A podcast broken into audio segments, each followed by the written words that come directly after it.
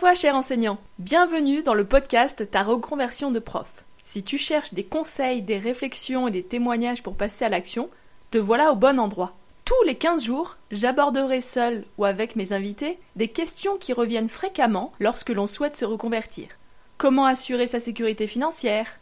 Vers quels interlocuteurs se tourner? Comment gérer sa peur de l'inconnu? Toutes ces questions, je me les suis posées lorsque j'ai décidé un jour que ce serait ma dernière année. Aujourd'hui, je t'apporte mon regard d'ex-professeur des écoles, mais aussi celui de coach et de consultante en transition professionnelle. C'est parti pour l'épisode du jour.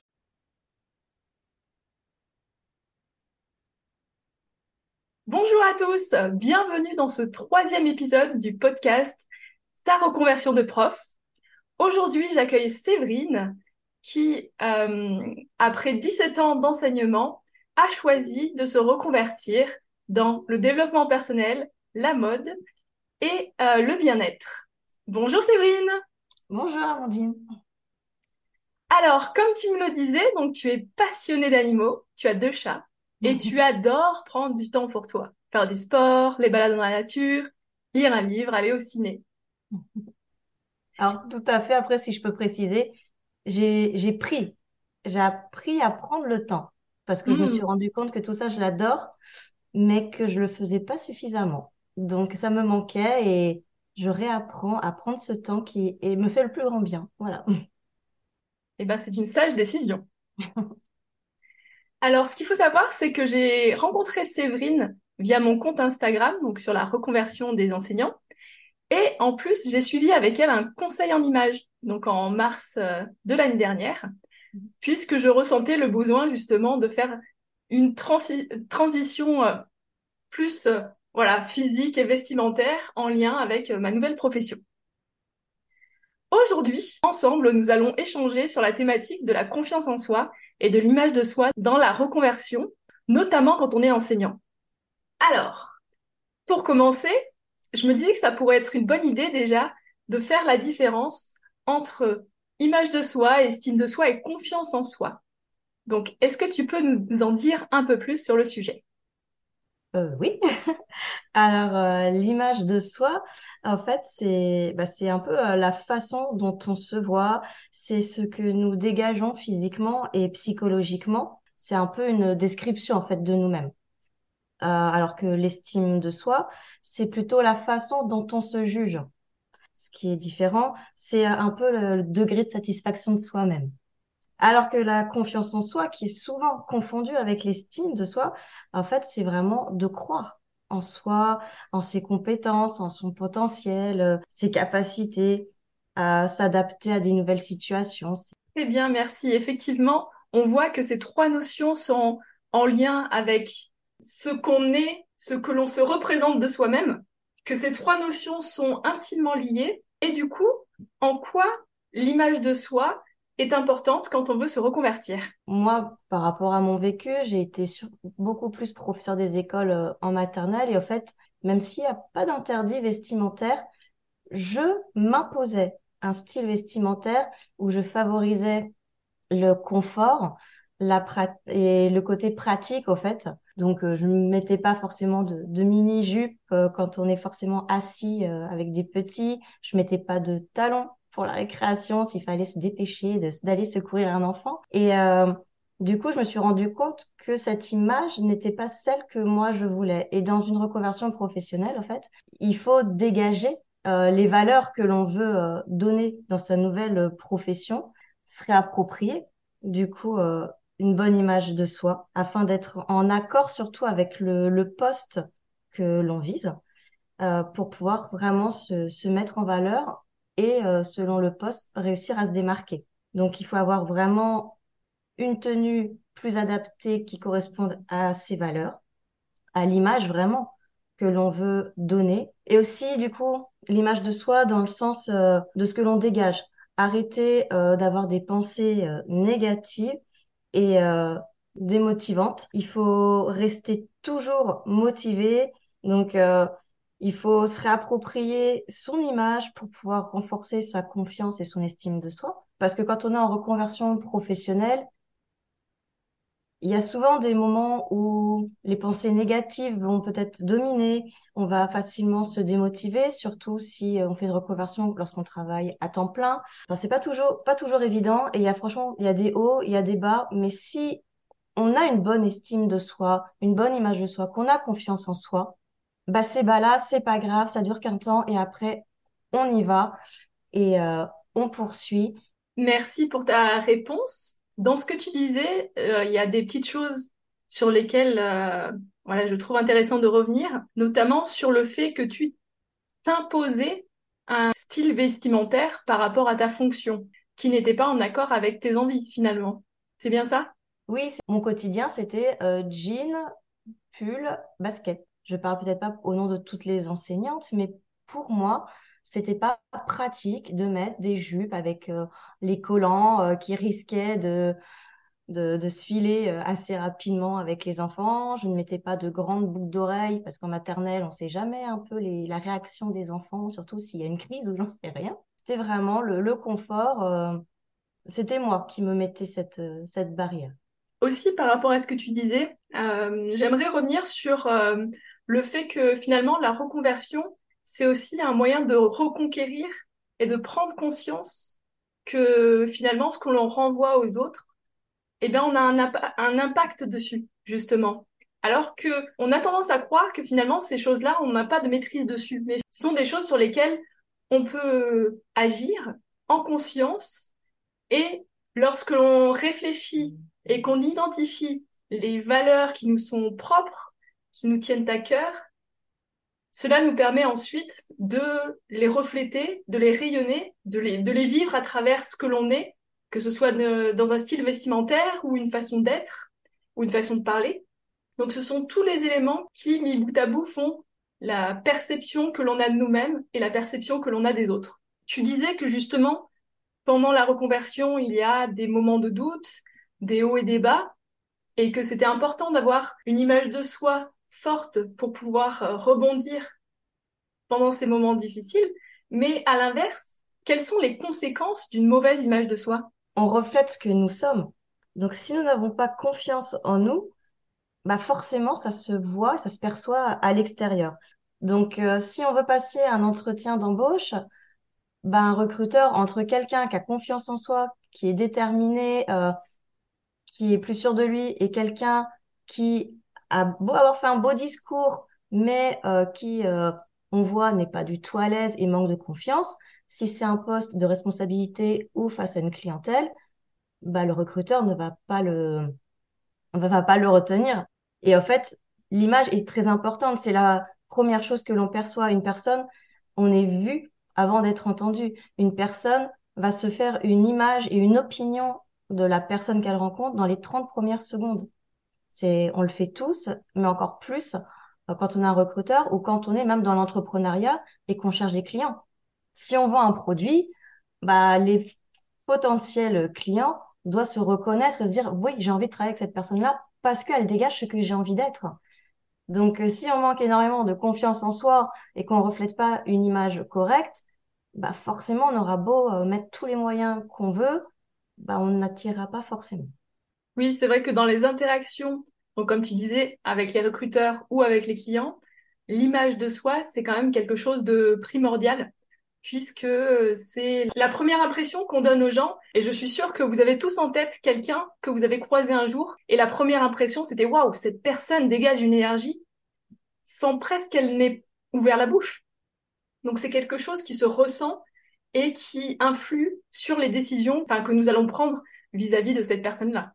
Par rapport aussi à l'image que l'on a de nous-mêmes, euh, j'aimerais rajouter que lorsqu'on a une image de soi qui est euh, dépréciée, qu'on n'accorde pas forcément du crédit à notre image, on va avoir tendance aussi à s'auto-saboter, c'est-à-dire à penser qu'on ne mérite pas ce qui arrive et que finalement ça n'arrive pas parce que euh, nous n'avons pas mis les choses en, en place et les actions en place justement pour euh, que pour que cela arrive. Parmi les conséquences justement de la mauvaise image de soi, on a aussi l'auto-sabotage qui peut être bloquant notamment lors d'une euh, reconversion. C'est comme on dit, hein, le, positif attire le positif, mais euh, j'en suis absolument convaincue parce que quand je parlais de ma tenue que moi je m'imposais, je me rendais compte que finalement, je m'effaçais. J'effaçais ma personnalité, au fait, à travers ma tenue euh, vestimentaire. Et donc, j'avais pris ce pli de, voilà. J'étais complètement effacée. Et lorsque j'ai vraiment décidé euh, de me reconvertir, encore plus euh, vis-à-vis des clients, leur, redonner confiance en soi, alors que moi-même, j'étais dans une situation où j'étais pas alignée avec moi-même, donc je perdais confiance en moi. Voilà, il a fait que je travaille dessus. Et je me rendais compte que j'étais dans une spirale avec toujours des pensées négatives. Je voyais plus le verre à moitié vide plutôt qu'à moitié plein. Et euh, effectivement, j'avais l'impression d'être dans une, une spirale toujours. Euh, Mais le jour où j'ai compris qu'il fallait que je me défasse de mes croyances limitantes et que ça devienne des croyances aidantes, que j'ai des pensées positives, que je transforme mes pensées, que je me mette vraiment en valeur, mais j'ai vraiment pris confiance en moi déjà mais j'ai vu toutes les belles opportunités qui sont apparues naturellement. Et en fait, euh, voilà, je, je, le ressens. Il y a tellement plus de positifs qui arrivent et je le remarque euh, vraiment. Donc, euh, c'est, faut vraiment, pour reprendre confiance en soi, c'est vraiment switcher en fait sa façon de penser, favoriser le positif. Il y a du positif. De toute façon, pour chaque problème, il y a une solution. Ça prend peut-être du temps. Faut faire un travail mais quand on le pratique, il n'y a que du positif qui arrive. Oui, tout à fait. C'est ce qu'on appelle aussi la loi de l'attraction. Quand on a des pensées positives, attirer le positif et inversement, que les pensées négatives attirent les expériences plus, plus désagréables. Donc tu nous disais que pour améliorer la confiance en soi, il y avait toute une partie euh, de travail à faire sur soi, notamment sur ses pensées et ses croyances limitantes. Est-ce que tu vois d'autres aspects sur lesquels on peut travailler lorsqu'on veut améliorer l'image qu'on a de soi Vu que je suis conseillère en image, bien sûr, hein, je dirais aussi l'aspect euh, extérieur, physique, qui, euh, qui favorise aussi. Après, c'est vrai que moi, j'accompagne aussi des femmes qui, en fait, viennent et elles manquent de confiance en elles. Et en fait, il faut vraiment travailler l'intérieur pour que ça soit et ça se dégage. Mais après, dans le conseil en image, bien sûr, on apprend en fait à vraiment mettre en valeur la personne en lui donnant des astuces à partir d'outils et de techniques concrètes. On va lui dire les couleurs qui va mettre en valeur son teint. On va expliquer les coupes de cheveux, les, différentes tenues, les coupes de, tenues qui correspondent vraiment à la morphologie de la personne. Et encore, euh, on va, à travers un petit questionnaire psychologique, essayer de dégager les différents styles pour euh, refléter et mettre encore plus en avant la personnalité au fait de, la personne pour que euh, le style, la tenue, les vêtements, tout soit en accord avec la personnalité parce que euh, on voit dans les magasins des vêtements, la tendance c'est telle couleur, mais toutes les couleurs ne vont pas naturellement au teint de, de chacun. On sait bien, il y a des couleurs, euh, on les essaye, on se dit moi ça je peux pas du tout parce que ça me va pas et d'autres elles nous vont, on sait pas pourquoi. Le conseil en image est là pour vraiment expliquer et accentuer pourquoi ça va, pourquoi ça va pas, comment mettre en valeur la forme d'un visage, parce que tous les visages n'ont pas la même forme et toutes les coupes ne, vont pas à certaines euh, formes, formes de visage. Le conseil en image permet justement de renforcer et de mettre en valeur tout ça. Quand on se sent bien déjà aussi physiquement à l'extérieur, bah forcément ça va se refléter aussi. Oui, c'est une question d'harmonie. Euh, euh, le lien entre le corps et l'esprit, entre l'intérieur et l'extérieur.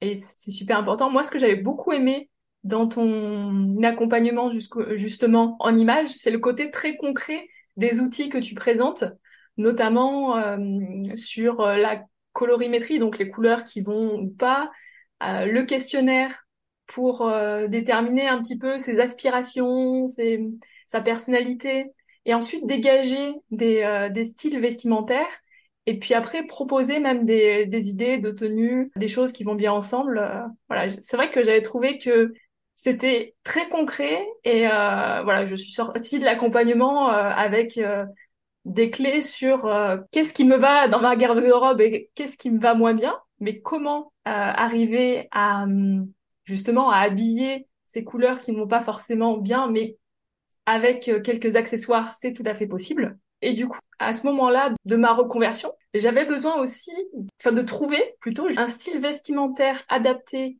à ma nouvelle profession qui, moi, me légitimise dans ma, dans ma position, dans ma posture, entre qui on veut être et ce qu'on dégage.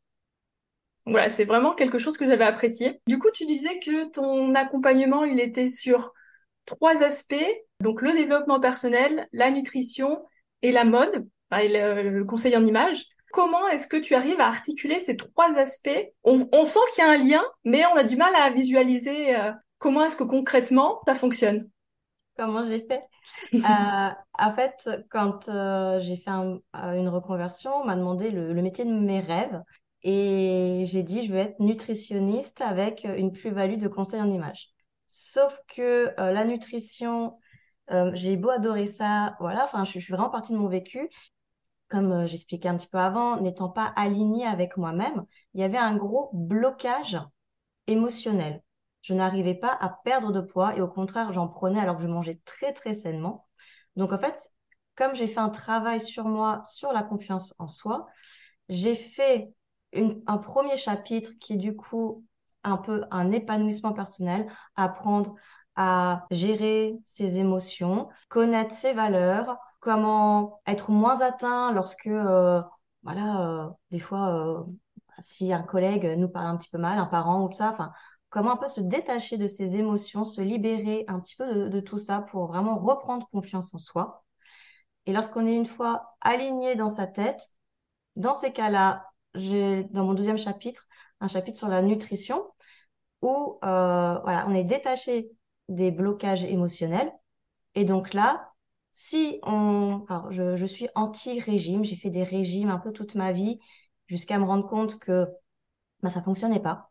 Parce qu'un régime à 1200 kilocalories euh, par jour, quand on a 30 kilos à perdre ou euh, 5 kilos à perdre, qu'on est très actif ou qu'on ne l'est pas, c'est pas du tout individualisé. Et du coup, j'ai vraiment cherché à, à me former, à apprendre à comment manger euh, sainement au quotidien, comment composer une assiette euh, saine en diminuant euh, le plus possible les troubles digestifs. Donc vraiment, c'est un peu une théorie de l'alimentation, comment manger sainement pour pouvoir le mettre en pratique au quotidien. Et du coup, une fois qu'on est bien dans sa tête et bien dans son corps, je termine avec un chapitre sur le conseil en image pour vraiment se mettre en valeur.